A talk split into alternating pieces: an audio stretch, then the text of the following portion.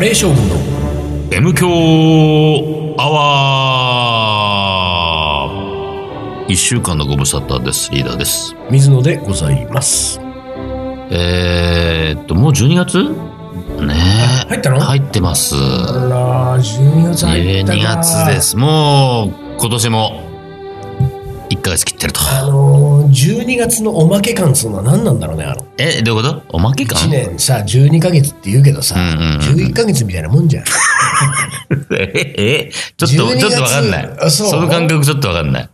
なんつうんだろう、12月ってもうさ、忘年会だなんださ、正月、はいはい。ね。あ、確かにね。暮れになってさ、もうちょっと12月入った途端、うん。みあの、皆さんのちょっとした浮かれ感そうはそうそうそう。感じる。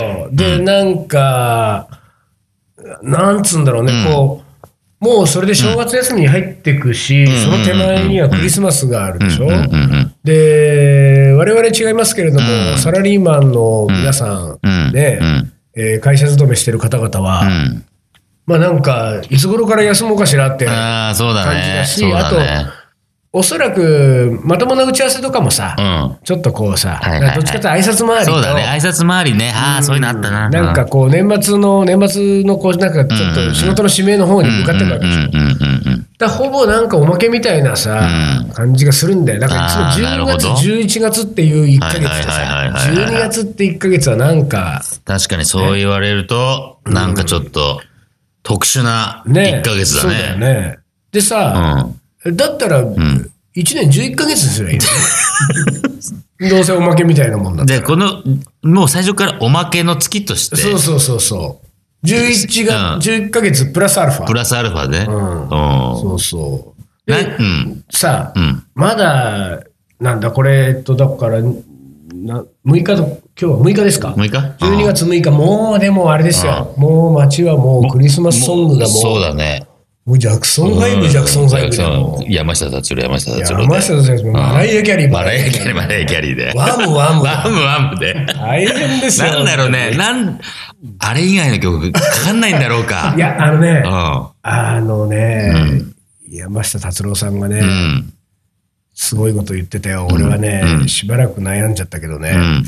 あのーよくほら、ミュージシャンなんかね、こう自分が傑作だと思うものと、ん。世の中に受けてるものが、あまりにかけ離れてるっていうね、うんうん。こう話が、ある。ね、そういうのギャップに苦しむなんて話ありますけれども、あのーまあ私、あのークリスマス、うん。なんだっけ、クリスマスイブじゃなんだっけ、あの曲、なんだっけ。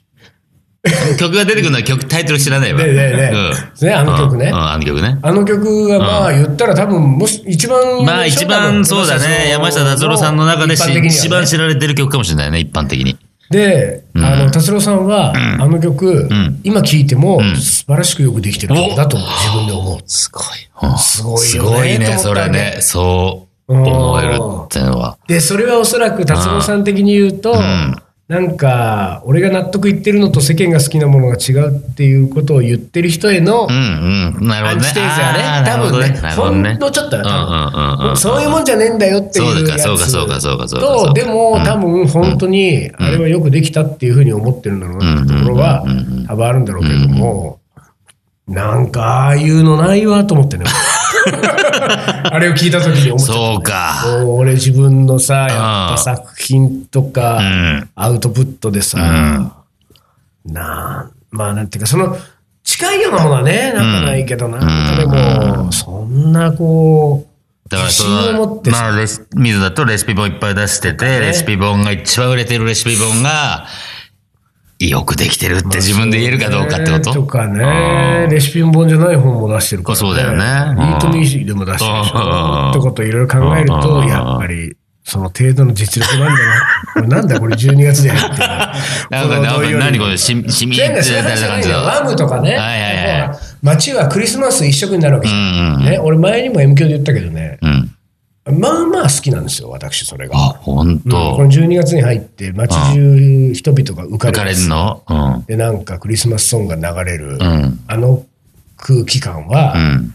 結構嫌いじゃないんだよねそうなんですよ。だからね、まあ僕にとっちゃね、やっぱりかといって別に私のクリスマスもね、うんクリスマスイブもね、別に何もありません何もないでしょ？うんで、しかも別にクリスマスなんてものは別に何何の関係もありませんよ、私の人生に。でも、それはそれとして、うん。でもいいんだよね。ん。山下達郎の流れてきてさ、うん。打ち上げててさなんかイチャイチャしたりなんかしてあさ。あ、、なるほどね。さはいはいはいはい。いいじゃない？って思うよ、俺 まあ、俺もさ、そんな何、向かれてる感は嫌いじゃないし、なんか、逆にさ、うん。なんつうんだろうな、あの、ちょっとやっぱり、ハッピー感はあるじゃん、うんうんなんか、ま、街というか人が。うん。なんか、これから、そうだこれから楽しいことが待ってるなっていう感じで、なんかこう、殺伐としてないからいいなとは思うんだけど、とってもいいじゃん。そう。だけど、だけどなのよ。何？何？その、そもそもさ、その、まあ、クリスマスは、もうなんかよくわかんないし、その、新年だから盛り上がる感覚も俺全然わかんないわけ。ああ1月1日なんでそんな盛り上がるみたいな。いだって、並んでんだよ。1と1が。いやいや、11月11日一番並んでるわ。あ、まあ、あーまあ、そうか。1111ちょっと、あなんていうの、綺麗じゃないんだよね。あーそういうこと11月11日は。1の1だもああ、ん。一応、ガンの単だガンのタンツなんか、ちょっとなんかあれだけども、なんかね、いや、なんでそんなみんな1月1日、いや、だってさ、年が変わるんですよ。2019年から2020年なんだよ。いや、年が変わろうが変わる前がじゃん自分の年だってさ、誕生日来たところでそんな変わんないじゃん。うん。30から31になって、31から32になっまあ、誕てもさ。生日は確かに俺もね、別にと思うけど、うんまあさ、うん。なんていうか、騒ぐきっかけが欲しいのよ。あきっかけが欲しい。そうなんですよなんきっかけか。なんでもいいんだよ、別に、もう。まあ、だから、だらから結局そうでしょなんでもいいんでしょなんでもいいんだよ。なんでもいいんだよね。うん、1月7日ぐらいでもいいんだよ。だよね、本当はね。うん。なんかそこにきっかけがある。うんだからもういろいろ、旧正月だとかって盛り上がるやつがいそうそうそうて。そうだよね。そういうことか年がら年中じゃ盛り上がってた 春が来たとか言って。そうね、それいいことだと思いますよ。そうか、そうかで。ね、そのね、浮かれてる浮かれてるって話をしましたけれどもね、あのーね、まあ、クリスマスはクリスマスでいいですよ。皆さん浮かれてくれれば。うんうん私はね、うん。このクリスマスをうん。間近に控えたんカップルの浮かれどころじゃないレベルのん浮かれをですね、うん。今年のね、んいつだっけな、えーっとね、うーん、10月、えーちょっと待ってよ。うん。もうとにかく2019年の、ん最も浮かれた9月末。すす再浮かれ。最浮かれがね、うんあったんですよ。で、この浮かれの話をうね、ん。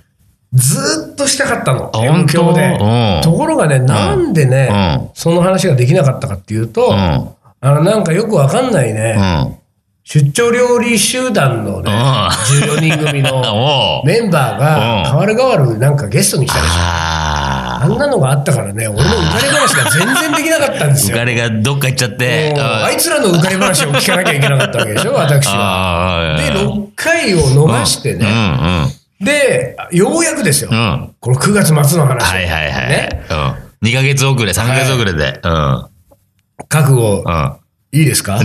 まあじゃあ、わかった。もうどんだけ浮かれてようが、ええまあここは受け止めましょう。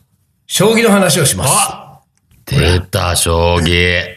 一番好きなやつ。木村和樹っていうね、噛んだわけじゃないのうね。ん木村和樹っていう、あれ噛んだわけじゃなくて。ううんん木村和樹九段っていう人がいるんですよ。樹なんだ。うん木村和樹知らない？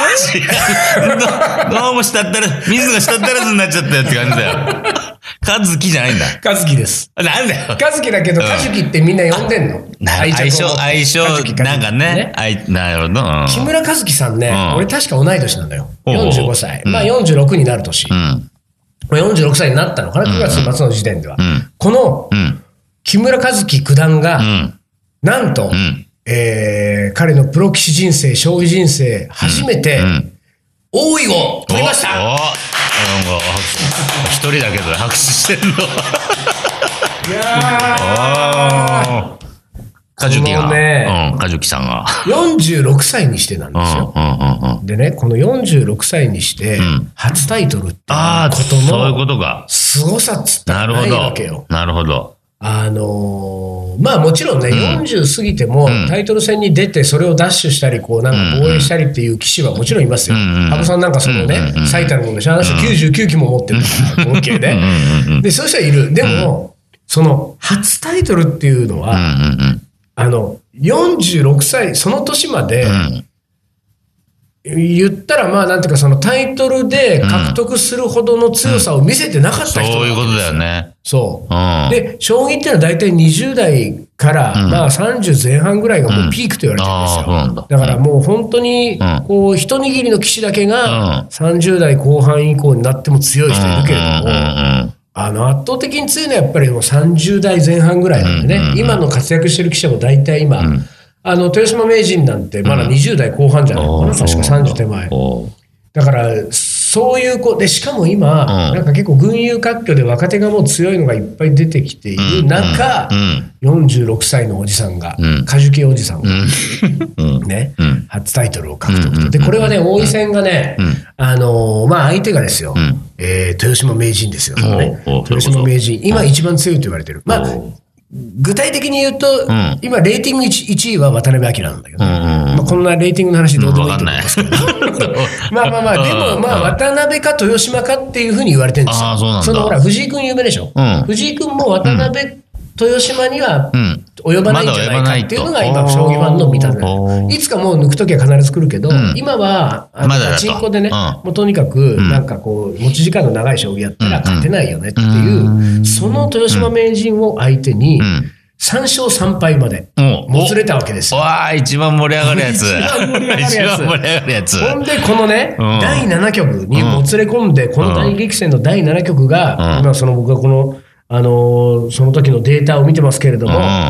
えー東京都千代田区都市センターホテルで行われたわけです。ね。はい。まあ、だからはい。東京都内、結構珍しいんだけど、ん。あの、大体いろんな全国各地の、ん。なんかこう、あの、料亭とかさ、由緒正しきなお寺とうんか、そういうところでやるんだけれども、まあ、たまたまこれ第7局に、えーもつれ込んだこの第7局都市センターホテルに、うん。えーまあ、この当時ね、豊島さんは29歳で、名人となん。かもう一個持ってたの、あ、だから王位か、王位を持ってるね。だから二冠ですよ。うん。二冠、そしてそれに対して、えー木村和樹がうん。46歳で挑むということですね。うん。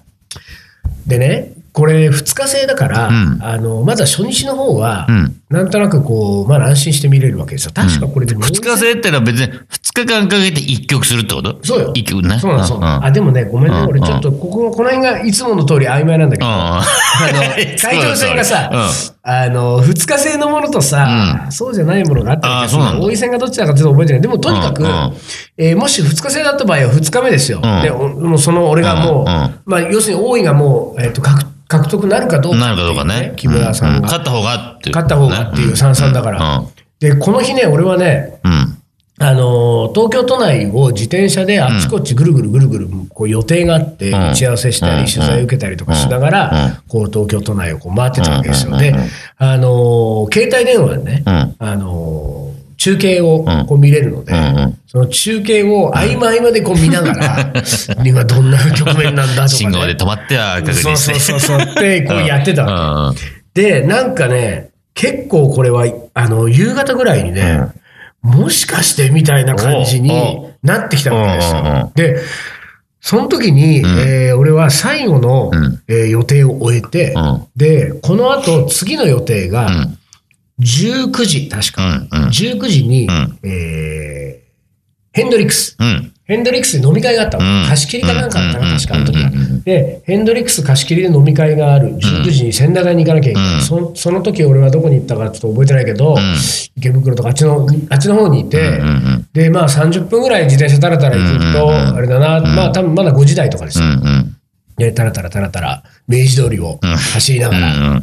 で、時々止まってまたなんか、うんチェックしてで、ちょっとね、このまま行くと、んあのー、1時間ぐらい早く着いちゃうな。18時ぐらいにはもうヘンドリックス着いちゃうな。うんでもな、ヘンドリックス着いて、ヘンドリックステレビないでしょ。うんあ、テレビっていうか、あの、ネット別に PC が俺持ってるわけでもないでしょ。うんで、別に Wi-Fi つなが、つなげてなんとかってわけでもないから、うんヘンドリックスに、ん俺1時間も前に入って、うん。で、若林さんとかいるのに、うん。これ見てればいいけどね。ちょっと話しかけないでうんみたいなそうだよね。ねこっちはもうほら何しに来たんだよなっちゃうね。そうそうなるから時間早く。と思って、うん。うん。あるところに向かったわけですよ。ヘンドリックスの近くの。うん千駄ヶ谷ですから。千駄ヶ谷。あ将棋会か。将棋会館。うん。でね、うんこの千駄ヶ谷の将棋会館では、うん当然、ん大盤解説というものがはいはい。わけあ、一番なんかテンション上がりそうなやつ。そうでしょ？うん。で、その都市センターホテルで、んカジュキが頑張ってるけど。その千駄ヶ谷の将棋会館に行くと、大盤解説でプロの棋士うんが解説をはいしてくれている。はいはいはいはい。ただ問題は、もう、あの、将棋ファンがそうだよね。大注目してるあれだったから、もうね、溢れ返ってるでしょ。溢れ返ってるっていうか、うんそもそもがもう入れない。あ入れない制限であそういうことかだから、もっと早い段階で並んだ人たちが入って、それでも入れない人がいるぐらいだから、もう完全に入れないことは分かってた。うん。分かってたけれども、うん。あのーまあ、リーダーも知らないと思うんだけど、千駄ヶ谷将棋会館っていうのは、うんまあ、そのある路地の、路地、まあ、沿いに、うん。あのー鳩の森神社の、まあ、斜め向かいにある、うんその斜め向かいの路地沿いのところに、えー玄関、門にね、うん。千駄ヶ谷将棋会館のこう門に立つと、うん。えーこう会館がドンとあるんだけれども、この2階部分がガラス張りになってて、ここは常に道場をやってるんだよね。うん。老若男女が集まって手合いをつけてもらって、うん。で誰かと誰かが喋るみたいな、あの、対局するみたいなことやってるんだけど、普段。うん。そこが大盤解説会場になることが、まあ多いわけですよ。まあまあの一つだから。うん。で、あのー前に俺なんかで話をした、その大盤解説見に行ったうん。将棋のね、あの時もそこの場所だったから、うん。で、何を僕が考えたかっていうと、ガラス張りの2階でしょ、うん。門からうん。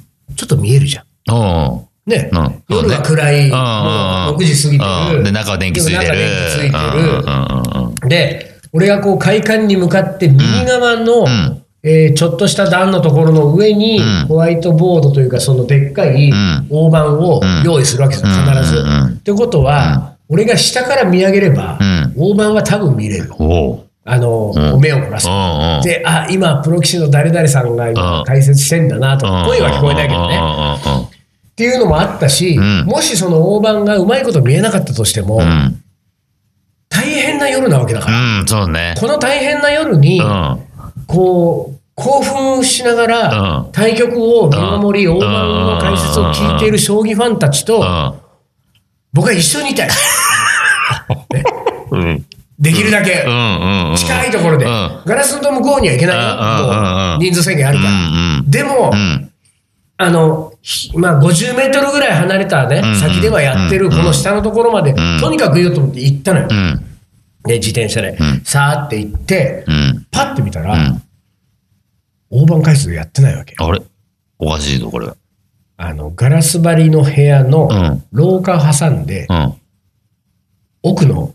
向かいの部屋で、うん。おそらくやってたんですよ。これどっちかなのよ。ああの、で、ああ、そうだ、確かにう、ん。こう、道挟んで向かいの方がちょっと広い。広いんだ。うんだからやっぱすんごい数の人多分来てるから、そっちでやってんだ。もうだかからもう全然さ、もうさ、その大盤解説の模様なんか全くな、なんか、ない状態なわけですよ。でうんなんならね、確かその時ね、多分道場なんかやってる感じじゃないから、うんだって大変な時期だからね、うん将棋連盟全体がうんうん。だからそっちはもうね、電気が消えてたような気がするな。もう覚えてないけど。で、あんなね、だって大体あ、もしあそこにん。電気がついていて、いつもと同じような、ん。あのー、手合いをつけてもらってやってる一般のね、うん将棋道場に来てるんおじいちゃんとかね、子供やなんかがいたらね、うんそれこそ俺は説教ですよ。うん。このお前この、この瞬間、あなた大事なは、時にお前、何、何自分の将棋を指してるんだと？自分のヘボ将自棋を分の。ヘボ将棋を。本当に。ね？うん。だから、多分何もやってなかったと。本当こう、閑散として寂しい中。でも、まあ、あのー、6時過ぎですよ。うんで、うん。局面はもう緊迫してるわけ。うん。で、確かね、もう6時過ぎで、俺もうその時、そこから、うん。あの、将棋会館の門の前に自転車を置い,、て、うん。で、そこに自転車の前にこう横に立った状態で、ん。スマホのうん。携帯中継をずっと。眺めて、うん。でもこの時点でね、ん。結構小生に近いあ、木村がもう、もうこれはうんと。このまま行っうん。うん。たら、俺でも、うん。うん。俺がやっても、いやいやいやいやいやいや。言うね。うん、俺が変わった瞬間に負けるけどね。瞬間に負けるけど、でもこれ木村さんだったらっていう感じだったの。のだから、やべえ、これ、取るんだ。取る、取る。木村が取るんだと思ったわけ。うん今で夜取る。このまんま行くと、多分、持ち時間の関係で考えてもう、ん。1時間以内にはうん勝負がつく可能性がある。る。スーッとですよ。う6時過ぎでしょ、ん ?1 時間以内に着くでしょ、ん。俺、千駄ヶ谷、あの、ヘンドリックスはん。19時なわけですよ。19時も間に合っちゃうわけ。まあやっちゃうか。ね。うん。で、やべえやべえと思ってさ、うんで、もうハラハラしながらさ、ん。こうスマホを見ながら、でも、真っ暗な将棋会館、何にもないけど、多分あの向こう側には、向こうの中はすごいもう、もうなんかね、盛り上がってね、熱い感じになってるよね、多分ね。何百人もいるんだろうな、そこにと思いながうん。ら、こう、チラチラチラチラ、うん。上見てうん、手元見て、うん。まあ、ただの変な人だけどね、通行いや、人とかからめっちゃ変な人ですよ。危ない。通報されるレベルです将よ。棋会館になんか恨みのある人そう、がなんか危ない人がいます。うん。そう。で、あの、いろんな人がさ、うん。出入りするじゃない、うん。その将棋会館もさ、うん。うん。そうするとさ、ちょっとさ、なんか、ん。僕は将棋会館とは関係ない人物ですっていう雰囲気を俺も、うん。うん。うん。うん。なんかさん、嫌じゃない？じろじろ見るって、うん。この人なんだろうな、なん。だろうみたいなうん。なんかだってん、俺は、あの、門の目の前だからね。関係ないならもうちょっと隅の方にこういると思う。もう目の前。だ前に、前にね。うん。ちょっとこう、目をそらしたりなんかして、あちょっとなんか、あの、なんか思い出してメモでもしてる人みたいな、ちょっと演技とかしながら、でだんだんもう6時半ですよ。6時半とかなってきたらもうほぼ詳細なのよ。うんこれいつ通りをするんだろうみたいな感じになってやばいやばい、もうドキドキしてるん。で、こうなってくるとさ、今度は、それでも将棋会館のん、になんかこう、タクシーでねうん、こう到着して、みたいな人がいて、これは記者の誰かかなとかさはいはい、え、プロ棋士なのかなとかさ、こう、ちょっと今度はさうん、じろじろチェックするようになってさ、うんこっちから、うんあの人誰なんだろう。今、将棋会館に入ってる。逆に言う、将棋会館からこのタイミングで出で出てくる人とかいんだようん出てくる人とかはさ、もう捕まえて説教だよなって気分なわけ。うん。ああと30分以内にうん、投了するよ、豊島さんうが。んカジュキが初タイトルだよ。なんでこのタイミングで出れんの？その将棋会館の建物からと思って。どういう神経してんだよ、この人。と思って将棋を知らないやつかと思いながら、んもうドキドキしてさ。だから、本当にん。19時ちょっと前だったら俺の記憶では、18時50何分とかでう、ん豊島二冠が投了ですよ。お。でう、ん。カジュキ、ん。初タイトル初タイトだルね。もうおそらく、将棋会館の2階のあの奥の大盤解説の会場ではもう大歓声。がさ、投了の瞬間、ブワーなってるの。千駄ヶ谷の街中シーンとしてるわけ。ね。対照的にね。うん。対照的に。でも俺もさ、もう、やった。カジュキやったと思って。うん。で、うん。もうちょっとここにいたいと思ったけど、もう19時の、ん。もう時間がある。ヘンドリックス、ね。ヘンドリックスもうすぐだからねもうしょうがない。あの、とりあえず向かおうと思って。で、なんかゾロゾロゾロゾロさ、んちょっとパラパラ出始めたねそれはこの人たち、うんもうなんか、あの、最後まで見た人たちなんだと思いながうんら、その人たちと一緒に俺なんかこう歩いてってさうん、でもなんか、ものすごい考えだったわけですよ。自分と同い年でん、初タイトルうん。の、あの、を取ったうん。木村さんね。うん。なんか、すごいなあの、まあ、これほら、ありきたりだけど、うん。俺も頑張んなきゃなってやつ。ね。ダメだな、俺なんて。うん。俺も頑張んなきゃなと思って。うんうんで、俺、この感じ、このまんま俺ヘンドリックスなんかいけないなっていうさだって、そこは貸し切りだから二十何人がワイワイしてるわけですよ。脳将棋館だもんね。農将棋館でしょ。うんじゃあ俺このまんま歩いてうん。30分、40分、ん家帰りたいぐらいの気持ちなわけ。ん噛み締めたいよ噛み締めたいよ。確かにね。うん木村さんの頑張りを。そして頑張れてない俺の、こう照らし合わせてね。うん。で、うん、ちょっとまあ15分ぐらい遅れてもいいか。ふらふらこの辺歩いてで、ちょっと遅れて入って、ああ、すいませんすいません。で、合流するでもいいか。と思って歩いてったら、うん。あの、その、えー将棋会館から、えーあっちのその、ヘンドリックスに向かう、ゆるい坂道をね、うん。降りていったんだけど、うん。うん。自転車を押しながらうね、ん。でも自転車でパーンって行っちゃうともうついちゃう。そうだね。とにかくゆっくり押しながら押しながらってえー歩道を歩いてったんだけど、うん。パッてこっち左の、うん。こう車道を隔てた左の歩道を見たら、うん。ヘンドリックスに行く予定の友達が、いた。いたうん。うん。目合っちゃったあら目合っちゃった。うん。うん。で、ああ、どうもどうん。ってなって、うん。で、まあ、いや、え、あれ、どうしたんですか？いや、実は、実は、こう、こう、こうで、まあ、説明をして、でももうそこからヘンドリックスまではもう150メートルとか、すぐなんですよ。もうついちゃうんね、すぐね。で、なんかこう、あの、ちょっとでも興奮をとにかく、まあ、自分は興奮を隠しきれないんだっていう話をこうしながらさ、ヘンドリックスまでさ、行くんだけどさ、その、まあ、たまたま会っちゃったその彼女にはさ、まあ、その時は言わなかったよ。うん。でも俺すげえ申し訳ないと思ったけどさ、申し訳ないけど、一人にしてくんないって。いうさ、言えないけど、俺ちょっともう、あの、一緒に歩いてる気分じゃないんだよねっていうのさ、木村さんが撮ったんだよ。わかる？木村さんが撮ったんだよ。でもさ、それもうでも無理だよと思って、でだからしょうがないから、このこのまんまこうなだれ込むしかないから、もう、うん。将棋なんか当然何にも知らないし、ん。何にも知らない人だけど、もう、あの、そして、ん。彼女も別に何も望んでないのは分かってるけれども、うん。もうこの際これしかないと思って、うんうん。その150メートルすんごいゆっくり歩きながら、ん。木村さんがん。初タイトルを46歳で取ったってことがどんなにすごいのかヘンドリックスの中での間、俺彼女にもずーっともう、切々と語りながら、ら。中入ってで、みんな集まって乾杯して、しばらく喋っちゃったんですよ。木村さんの、いやー、すごいんだよ、木村さんがって話を。まあ彼女も、いやー、しまったなと思って、なんで会っちゃったかな。そのさ、しょう脳将棋だもんね、あの人はね。脳将棋もいいとこなのよ。貸し切り楽しみたかったのに、カレー楽しみたいみたいな、ヘンドリックス楽しみたいが、水野の将棋話に付き合わされちゃって。無冠の帝王とは言わないけれども、ん彼はタイトルに何度か過去に挑戦したことがあるのよ。ほ2010年王将戦、2014年王座戦、2015年棋聖戦、2017年王将戦。う。うんうん。で、この4回の失敗を経てうん。のうん。初タイトルっていう。なるほど。でこれでもね、うん。あのー俺普段あのネットでさ、うん。その、なんて言うんだろう、こう、一般の人がいろいろコメントするじゃん、ニュース記事うんでこれもさ、速報みたいなのすぐ出るから、そういう速報の記事って下の方になんか、コメント欄があって、一般の人がいろいろコメントするんだよね。ああいうコメント欄は別に見ないんだけど、うん。あのーあえて、うん。くまなく見たね。したらもうみんながなんか、うん。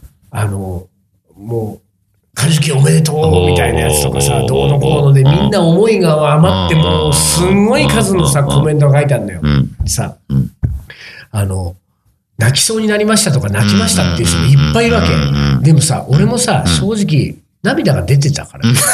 その俺を将棋会館の前にいた時の俺は。その、ばったりそのね、うん。会っちゃった時はもう。俺は涙は消してたけど、でも、その会う、あの、将棋会館の前の時は、ちょっとポロポロ何粒かはこぼれてたから、本当に鳥肌が立って涙が出て、もう大変なことでしたよ。この、だから2019年はもう俺はとにかくこのね、うん。あ、そうだから7回、最終だから7回目の挑戦ね。おうおうおう。7回目の挑戦で初タイトル。おう46歳3ヶ月。木村和樹、新王位。うん。この人のね、この王位を獲得したこのニュースで僕はうん。2019年ね、この後12月、うん。えー年末になって今年はどんな年だったかなを振り返るときに、うん。もうこれを超えるものはない。これを超えるものは本当にないよね。うんこの木村さんっていうのはねうん、千駄ヶ谷の受け師って言われていて、おおの、そういう、あ、そういうなんか、あるんだね、そういうね。うん。あの、将棋ってのはやっぱり異名というさか、王様倒すと勝つわけだかうん。ら。攻めたいじゃん。はいはいはいはい。で、これはさ、なんか素人、自分みたいな素人もそうだし、うんプロもやっぱり攻めるのが好きなんですよ。で、その、木村さんはうん受けが強いわけ。で、受けが強くて、その、まあ、受けが好きかどうかわかんないけれども、うん。でも、受けに定評のあるん。棋士で、そういう棋士は少ないんだよね、プロ棋士の中で。あやっぱりなんか詰みのうん。最後のなんかこう詰みを読むのが早いとうん。か、終盤が強いとうん。うん。か、とにかく攻め将棋だっていう人はうん。結構派手な手も残すしうん。うん、でも地味に地味に受けて受けて受けてうん。うん。うん、なんか気がついたうん。ら、形勢が逆転してるとか、はあ。昔で言うと大山康晴さんがうん、その、その受け将棋のう、ん。こう、まあなんていうか、名士だったわけですよ。うん。受けの王ね。お受けの大山と言われてたんだけど、あの、大山さんは確かね、うん。あの、なんていうか、名言かどうかあれだけれども、正確な言葉じゃないけれども、あの、相手が攻めてくるから、うん。受けてるだけなんだよね、的なことを言って。るんですでも日本将棋界で一番強い人だと言われてる人だから、今で強かった人だとね、こう大山康晴。その大山さんは、いや、なんか攻めてくるからさ、受けてんだよ、みたいな。木村さんの受けっていうのはね、あのね、ただね、ただの防御じゃないんですよ。こう、相手にプレッシャーをかける、相手を焦らせる受け。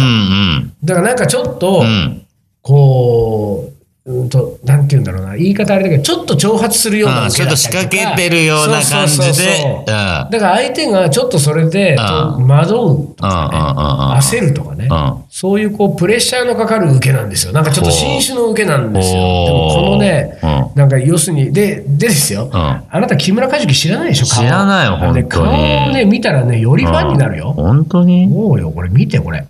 これですよ、木村和樹。そうだ。おい、おいおいおい。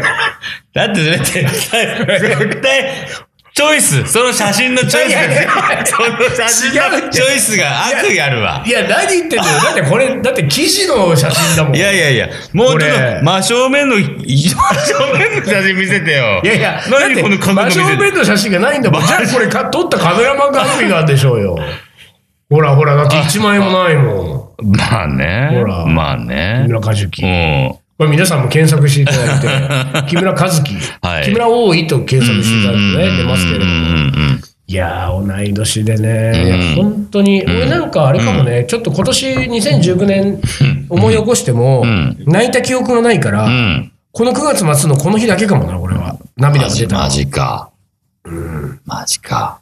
いやー、いい年だった。もうまだあと3週間あるけれど、もういい年だったと。いい年だった、カジキのおかげで。いやー、もう俺本当に泣いたな このね、木村和樹のね、もうあんまりカジキカジキだけど、木村さんの名言で、MQ アワーでも紹介したことがあるのはね、あのー、多分、ある記者が、木村さんって46歳って俺と同い年ってことは、うん、3歳ぐらい上に、羽生さん、羽生世代なわけですよ。羽生さん、森内さん、佐藤康光、郷田正人とかね、俺のシリーズで出た、そうそうたるメンツが、全部、3歳ぐらい上。で、っていうとね、ほぼ同世代を、まあ、羽生世代と言われる世代のちょっと下にいるわけじゃん。ちょっと下にいるってことは、常にあの強い人たちが塊で、その目の上の単行部的にいるから、